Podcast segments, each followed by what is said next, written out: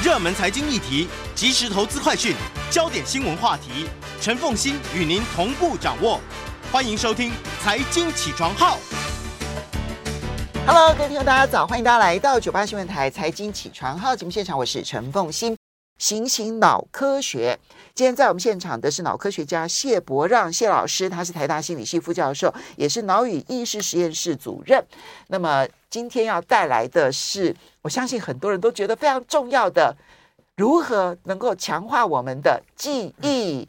夏老师早，大家好。这个应该大家都很在乎吧？对，因为记忆很重要。我我先问一下，你自己的研究有没有让你的记忆力增加？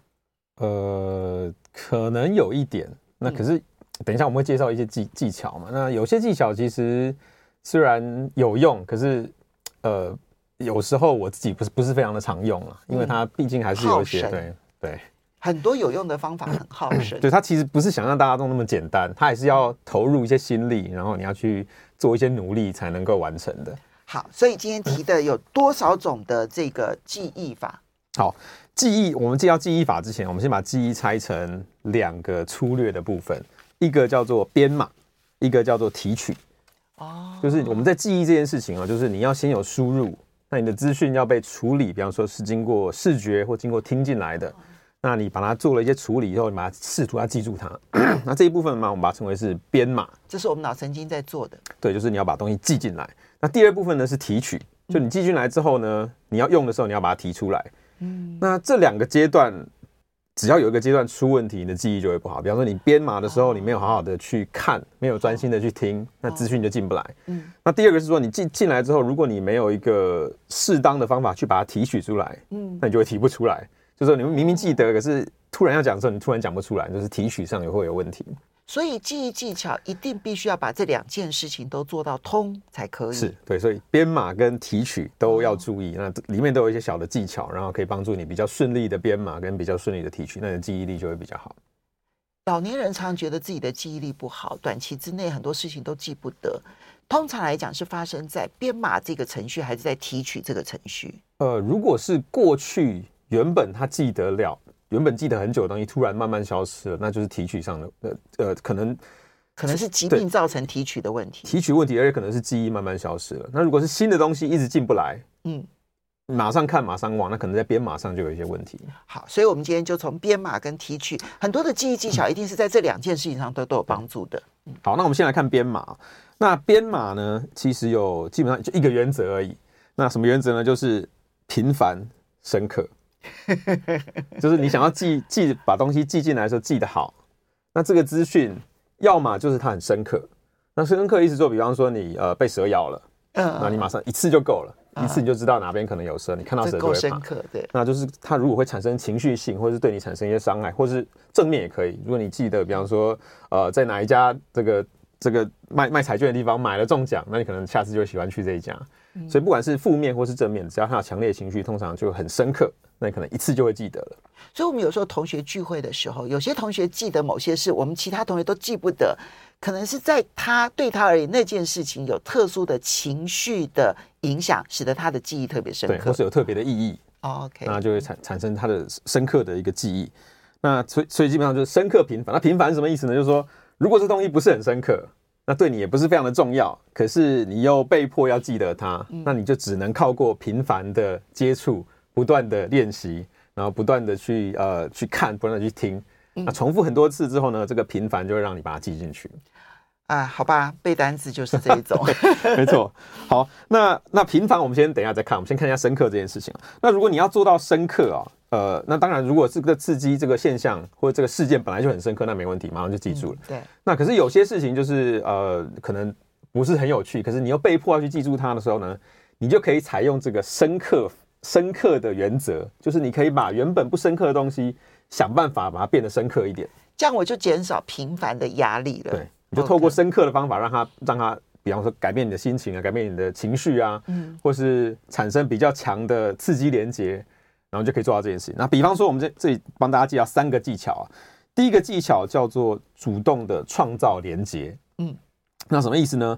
呃，我给大家一个例子啊，就是说，如果那这是一个真实的实验了，心理学上的实验，而且今天讲的都是基本上都是心理学实验，都是有实验证明的。如果大家想要知道它的作者、它的年份、它的这个片名，在那我们会在可以留言处留言给大家。那嗯，就第一个实验是这样做的，它就是让受试者记一些简单的字，嗯，那就日常生活中，比方说鸡、桌子、椅子、云、笔，那我先随便乱讲，它就一一串一连串的单字。那有两组受试者，一组就是只给你看单子，他就告诉你说，请你不要做太多的想象，就把单子看完记下来就好。嗯，那那大家可能用用基本的方法，就是去去反复的念啊，比方说鸡、桌子、云，然后这样一反复的念下去。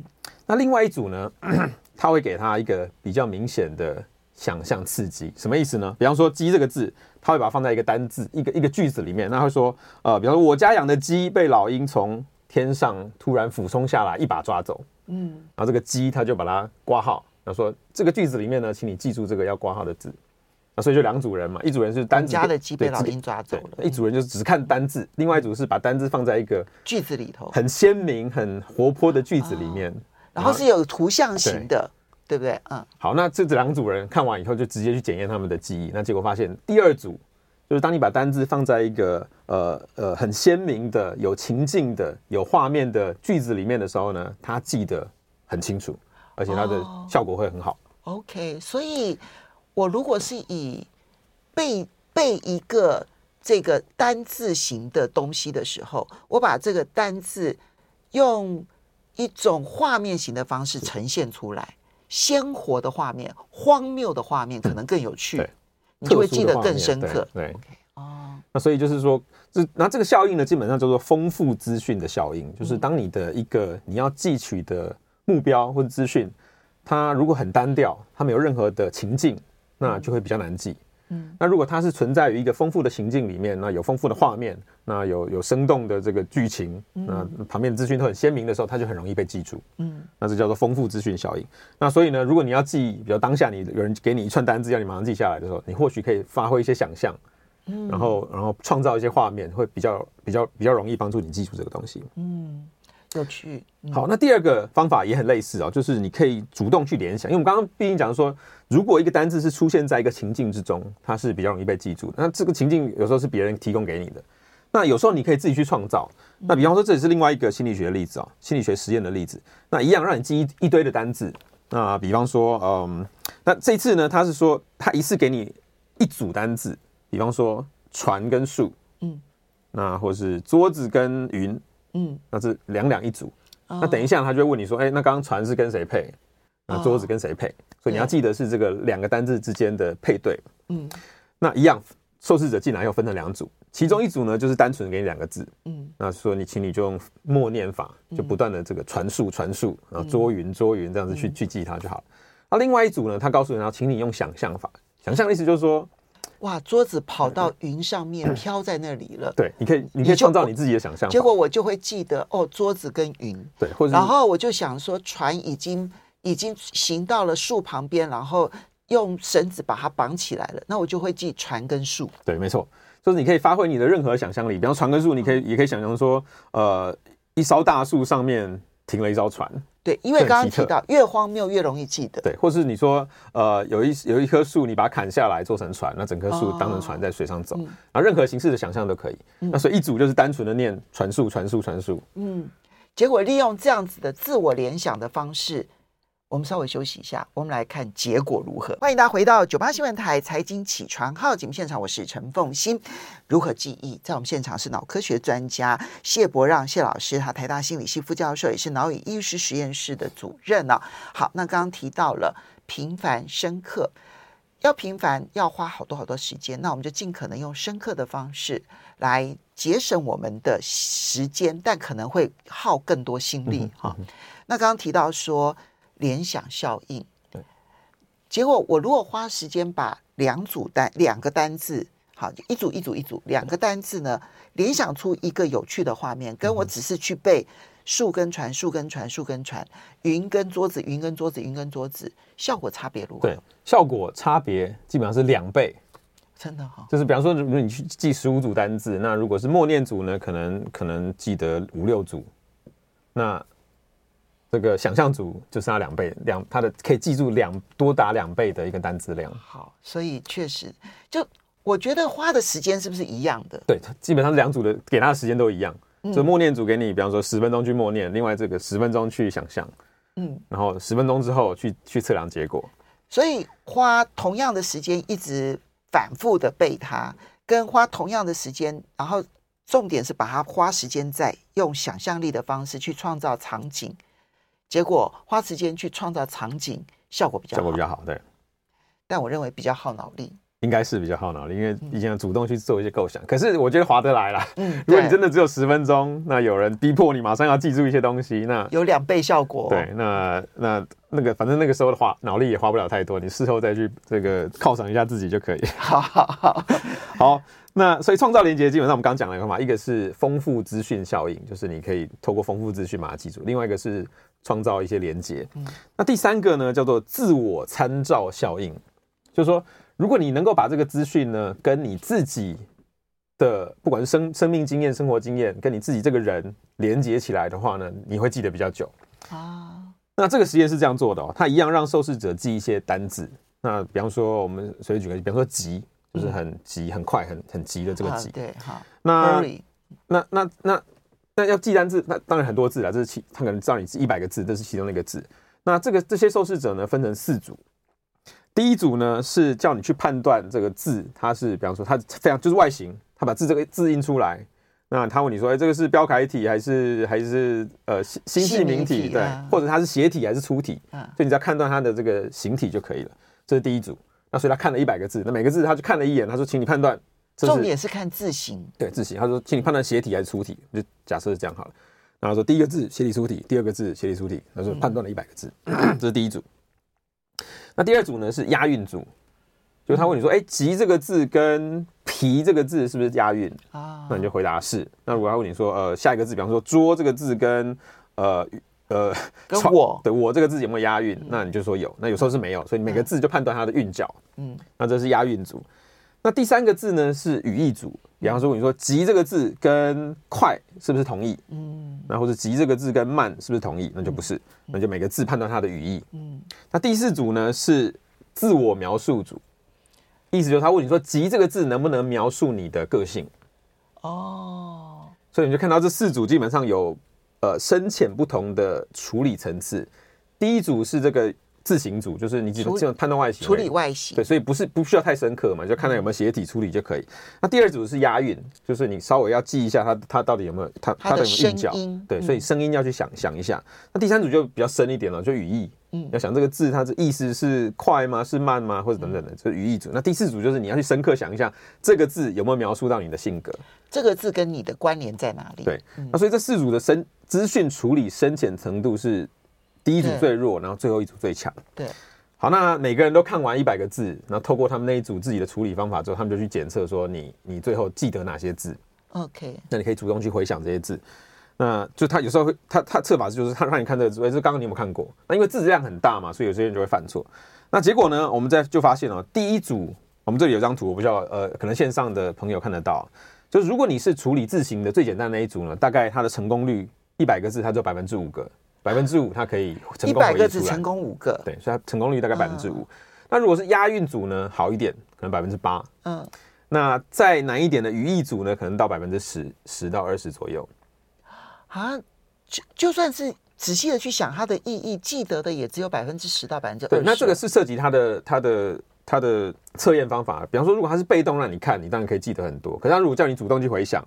然后刚才一千个字，那你要去回想起这种字，那就不一定叫得出来嘛。没错。那结果就发现，如果是描述过自己的那一组，他可以回忆的高达百分之三十的字。我以为回，我以为仔细研究字的意义会记得还蛮深刻的。我知道说字形啊这些啊音译啊呃语音啊都没有办法帮助我们记忆，可是我没有想到的是，原来把这个字拿来跟自己做完连结之后。记得会比意义还要来得深刻。对，那其实你这里面是有一个原因啊，就是说，呃，当这跟提取有关系，我们等下稍微提到，就是说，当你要提取这个字的时候，你有没有一些线索？那如果你是单看字形字义，那你看完就忘了嘛。这字形跟这个韵脚，因为你可能没办法记那么多东西。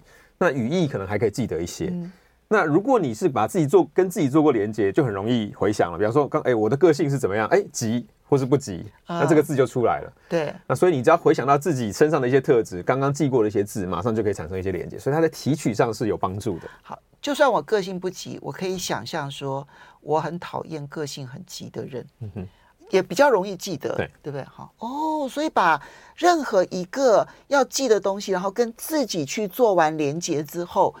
那就很容易，呃，就你讲的提取，容易记住，不但记住，而且提取哦，因为它不但要分析它的意义，还要分析它跟我的关系。对，OK，就等于是有两个两个两个帮助嘛。第一个是你在处理的时候就比较深刻一点，嗯、你会想到底跟我是不是呃符合。嗯、那再来是提取的时候也比较容易，嗯、因为你只要回想自己的一些特质，就可以提取到那些字。有道理，嗯。好，所以这个深刻法的第一个做法就是创造连接。那里面有刚刚讲的三种做法，嗯、第一个是。丰富资讯，第二个是联想，第三个是自我呃连接的一个效应。其实第三个最容易做得到，对，比想象力还要容易做比较容易，对对，而且不要比较没那么费力啊。嗯嗯嗯嗯，好，OK，好好，那这个是生，那有更具体的方法吗？记忆宫殿。好，对，那我们刚刚讲的这三个哦，基本上都是跟联想、创造还有跟自己做连接有关的。那最有名的一个记忆。呃，记忆技巧大家可能都听过，就是记忆宫殿。我有我我看过记忆宫殿法了之后呢，我有去实验过。嗯，那我就觉得说呢，效果是真的非常好。它唯一的缺点就是呢，当我要去刻意的记得这些东西，然后要用记忆宫殿法，然后把它给呃执行出来的时候，哇，真是叫做伤脑筋。我们来说明一下什么叫记忆宫殿。记忆宫殿意思就是说，呃，你如果有一个宫殿是你非常熟悉的场景，比方说自己的家里，就你通常你不可能忘记自己家里的摆设，尤其是重大家具的摆设。对。那那呃，你就可以透过这个宫殿去记一些你想要记的东西。那做法呢，就是透过我们刚刚讲的技巧，就是透过联想方法去把它连起来。嗯。那比方说，如果你要记，比方说我现在随便举几个动物让大家记啊，比方说呃，蜈蚣、火鸡。松鼠，然后牛跟马，那这是五个当然很好记，你跟默念就记起来了。可是假设讲呢有有十个、二十个的话，你默念就没办法做到嘛。嗯，那记忆宫殿法的意思呢，就是说你你可以把这些东西跟你的家里的摆设连接在一起，而且是依序连接在一起。嗯，比方说像我家里可能一进门就镜子。嗯，那第一个物体是呃蜈蚣，蜈蚣就是想要把这个镜子上爬满了蜈蚣，而且不断的扭动，好可怕。对，那这是第一个。那再来第二个，我们要记得是火鸡嘛。那我家第二个场景就是沙发，一转弯就沙发。你可以想象火鸡在在这个沙发上走来走去，而且挖了一个洞，然后就在里面孵蛋，啄出了一颗洞。呃，那你就是把这个场景越越越越生动越好，而且是有动画的、有动态的会越好。那第三个就是说我我家的沙发旁边就是鱼缸，那你就想象有一只。呃，这个松鼠，第三个是松鼠，松鼠在鱼缸里面翻滚，然后在那边游泳，然后在那边潜水。OK，好，好。那第四个是牛，那我隔壁隔壁就是电视，嗯，那你就想象呃牛跟电视然后撞在一起，然后把这个电视用脚用脚把这个电视戳破了，然后踩起来在那边玩。那最后可能这个是要记得是马，那我家的旁边是钢琴，就想象说，哎，这个马呃可能它用嘴巴在弹白键，然后它的 蹄在按黑键啊之类的。好，那接下来你要回想就很容易的。那比方说蜈蚣，对，你只要回想家里的场景，镜子的蜈蚣，对，你只要回想家里的场景，这些动物就会出来。比方说镜子上面有蜈蚣，对，那隔壁是沙发，沙发。沙发上有一只火鸡，火鸡在上面的这个生蛋，对，然后再来是鱼缸里面有一只松松鼠，对，然后再来是呃镜呃这个我家的电视上有一只这个牛在冲撞它，然后再来是钢琴有一只马马在弹琴，对，那基本上就透过这个方法，你可以。算是轻易的记住可能十个到二十个以上的物品，只要你的宫殿够大。我们一般记忆好像有一个七这个魔鬼数字，对，对不对？七左右。超过七，好像七加减二是我们正常的记忆范围。没错。所以你刚刚讲说，如果能够用这种记忆宫殿法，通常能够记十个以上的，甚至更多，甚至更多。哦、就是通常只要你的你的记忆宫殿够大，就是你家里的摆设通常不可能只有五样嘛，嗯、那一路走下去。可能可以数到二十样以上。嗯，那这个如果你每一个都你有二十个有二十个物体要记，你就依依序把它摆上去做生动的想象。那通常可以记得住，大概二十个基本上没问题，而且甚至更多。而且它可以记住一段时间。就比方说刚刚镜子上的蜈蚣，你可能下个月都还记得。我们下个月来来节目上问大家，是大家可能还记得这个镜子上有蜈蚣这件事。对，我觉得那个太可怕了。那 还有沙发上的火鸡也很可怕。所以它可以帮助你在短时间，虽然要花一些心力想象，可是它可以短时间记住大量的事物，而且可以记住一段的时间。我自己的经验是我用这个方法呢，就是用我家里头，就我一进门，其实就是先看到电视，然后我可以看到沙发，然后可以看到书柜，然后接着可以看到餐桌。我用这样的方式呢，我去记我要去超市买的东西。嗯、我然后我就用这样的方式想想想想，因为我希望说我手上都不要带任何的别的东西嘛，寄到手机里头其实也很麻烦。我就用这样的方式想了一遍之后，哎，我就真的一样东西都没有漏掉。嗯但是唯一的缺点就是，像你看刚刚讲的那个，你要花时间去联想，然后还要去创造一个非常荒谬的场景，其实是真的很耗心力。这就是，其实有时候想一想，就会用纸笔把它记下来好了。对对，比较快。而且它还有一些缺点呢，就是说，它一次呢只能记，如果你只有一套宫殿，那你一次大概只能记一套一套要记的东西。比方说，你刚刚记完了二十只动物。那你要要同时又要记说，那我等一下又要去买菜，那你再把另外的这个菜单也也放上去，那就会搞混。就你想到镜子到底是连到蜈蚣还是某个菜？不过我觉得这个拿来记那个中国历代朝代还蛮好的。嗯嗯，对。或者是我拿这个呢，如果来记就是欧洲二十七个国家的名字也不错。欧盟二十七个国家的名字好像也不错，对，对不对？好，或巴尔干半岛上面有多少个国家？对，我觉得就是这些对。有一些场景上面用起来很很好用，但还有其他方法吗？马上回来，欢迎大家回到九八新闻台财经起床号节目现场，我是陈凤欣，今天要来谈记忆技巧，在我们现场是脑科学家谢伯让谢老师。好，那刚刚提到了就是用创造连结的方式，我们刚刚提到，其实记忆宫殿法是最有名的一个案例了哈。但是除此之外，应该有别的方法吧？不一定都是要创造连结吧？好，那第二个方法就是大家非常熟悉的方法。叫做测验法、考试法。那大家可能会怀疑说，考试到底有没有用呢？因为从小到大考了这么多次，每天都在考试，那有时候就怀疑说，到底到底在做什么？那考试法呢？呃，其实是有效的，就是在实验上是证实有效的，而且要频繁的考试更有效。那对比的，就是说，就是呃，就是呆板的默念法了。那这个实验是这样做的，就是说，呃，受试者呢被找进来。他们去呃念一些文文件文案，然后一些一些一些资讯。大家如果在那个电脑上面，应该可以，我们等下就会秀出来那个整个实验的这个流程。对，对，嗯。那看完这个资讯，看完这个资料以后呢，受试者分成两组，嗯，一组呢再看一次，嗯，就他说你继续看，你继续看，多看几次，嗯。那另外一组呢，接受测验。嗯，那测验你各各种测验的，比方说有人可能会问你，或是你自己想一些问题问自己也可以。哦，OK，那就分成简单两组，一个是重复阅读、不断的苦读组，嗯，另外一个是自我测验组。OK，那接下来呢，就进那这个这个苦读组跟跟测验组做完之后呢，大家就来检测了。嗯，那看看说谁的记忆力比较好。那结果发现蛮有趣的哦。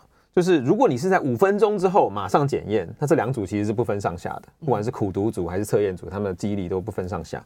那有趣的是呢，如果你是一周之后再把他们找回来做测验，那你的测验组会比苦读组的分数高出两倍以上啊，所以差距非常的大。那那两倍以上就是说，如果你是苦读组呢，他的他的答对的几率大概是百分之四十，因为一个礼拜忘了差不多了，可能只只只记得一半。那如果你是测验组呢，可能可以记到百分之将近六十左右。大家如果是用这个 YouTube 看的话，那你可以看到荧幕上面那个橘橘色的是属于测验组，对，测验组。然后呢，绿色的呢是苦读组，苦读对。其实苦读组在五分钟之后的成绩是要比测验组高一点点，对，稍微好一点，可是就差不多就差不多七十几分跟八十分的差别哈。然后如果是经过两天之后，你就会发现，哇，测验组的效果比苦读组高那么多哎。然后一个礼拜之后差距更大。对，那原则上来说都是会随着时间而记忆会越来越差，就会忘，会逐渐的忘掉了。可是测验组它忘得比较没那么快，它可以记得久一点。为什么？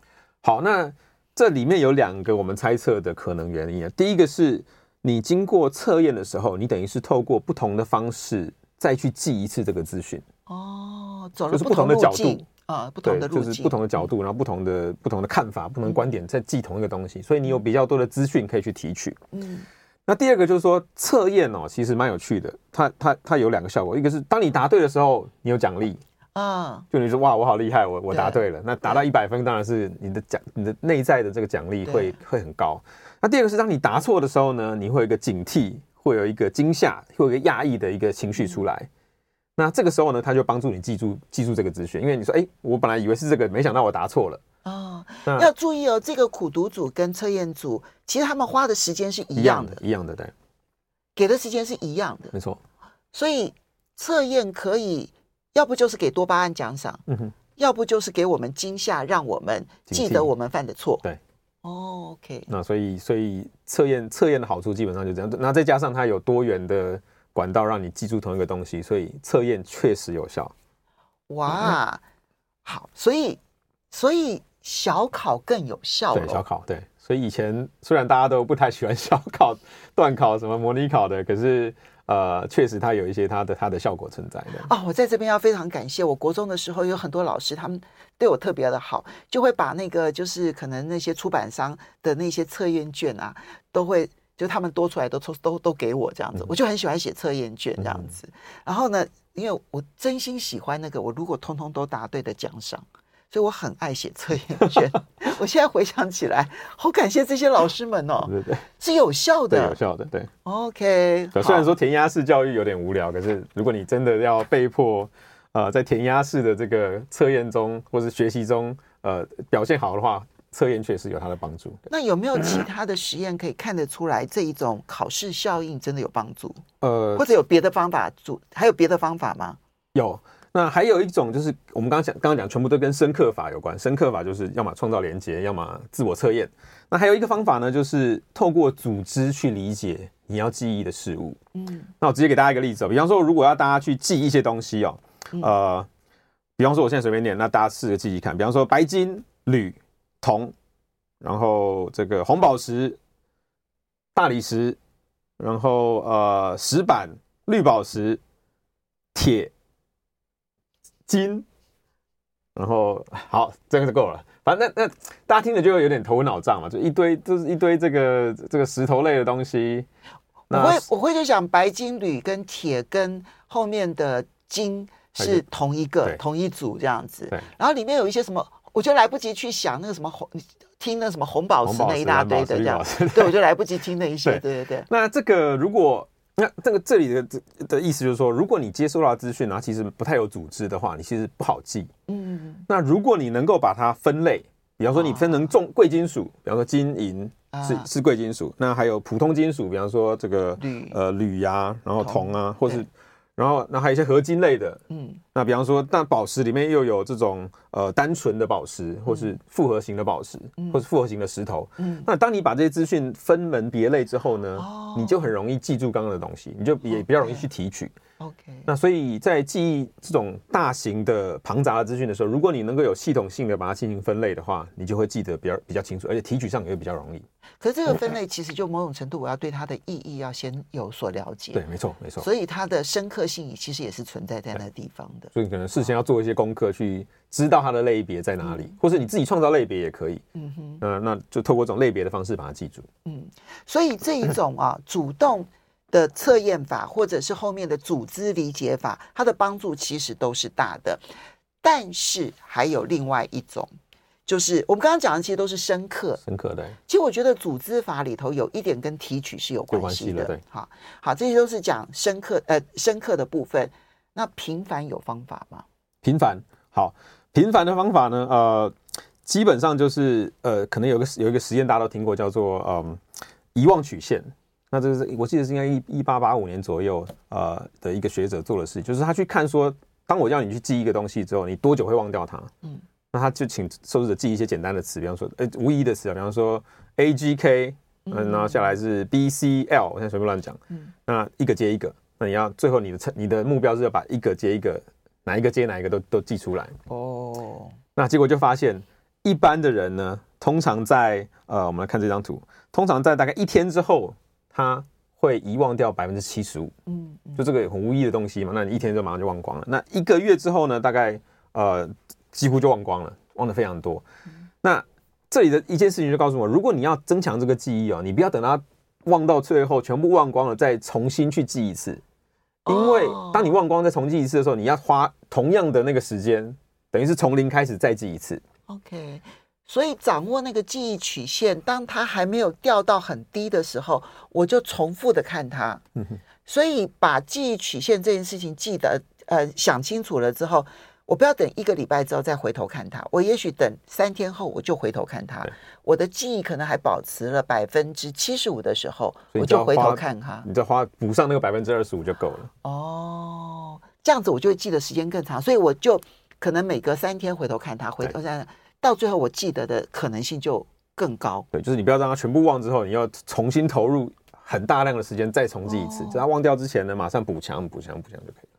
OK，哎，这个其实也在很多的学科上面的学习帮助也是非常大的，尤其是我们接触新的事物的时候，那比如说我今天要学怎么样使用电脑，嗯哼，对，其实真的学了一次之后一定会忘记。如果你回去就是每天练习，对，每一天可能都会忘一点，但是你如果每天练习，一定不会忘掉，都会记住，对。哦，所以不，我我这样听起来，我觉得。在不同的地方要用不同的记忆法，对，比如说记忆宫殿法，我认为在某些学科上面有帮助，或者我们某些事物上有帮助。嗯、那我非常喜欢，就是在读书这件事情上面，我是主动考试法。嗯、就我每看完一一个章节之后，我就直接在旁边写重点，嗯、就有点类似考试，自我考试。然后第三个部分的自然记忆法，我们在学习新事物的时候，好像这个方法也很有效。对，自然平方法。嗯，我觉得这里面的应该算组织，然后另外组织组织法这件事情也是我们平常可以学习的。我觉得这四种方法教给大家，然后大家在不同的领域当中去学习，应该帮助都很大。谢谢谢伯让老师，谢谢。谢谢。